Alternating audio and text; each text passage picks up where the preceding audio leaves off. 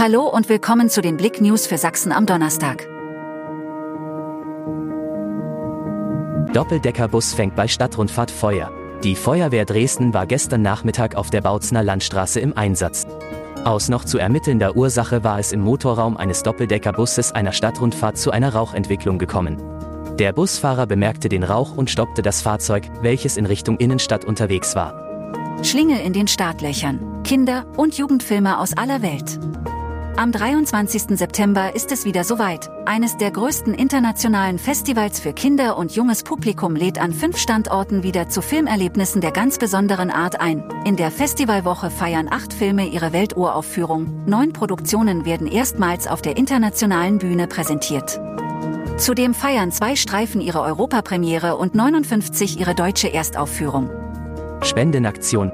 Waldbad Rodau muss 17.000 Euro Stromkosten nachzahlen. Zum Ende der Freibad-Saison kam die Nachricht. Stromkosten in Höhe von 17.000 Euro sind für das Waldbad Rodau nachzuzahlen.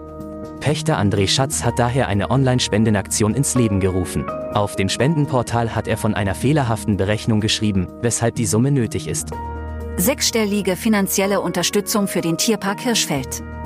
Im Tierpark Hirschfeld haben circa 500 Tiere in 90 Arten in naturnahen Gehegen ein Zuhause.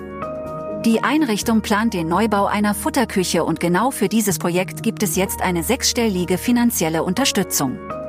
Sachsens Umweltstaatssekretär Dr. Gerd Lippold hat der Gemeinde Hirschfeld gestern einen Förderbescheid für den Tierpark überreicht. Bis zu 560.000 Euro stehen der Einrichtung damit für den Neubau der Futterküche zur Verfügung. Diese Summe entspricht rund 80 Prozent der geplanten Gesamtkosten für das Vorhaben.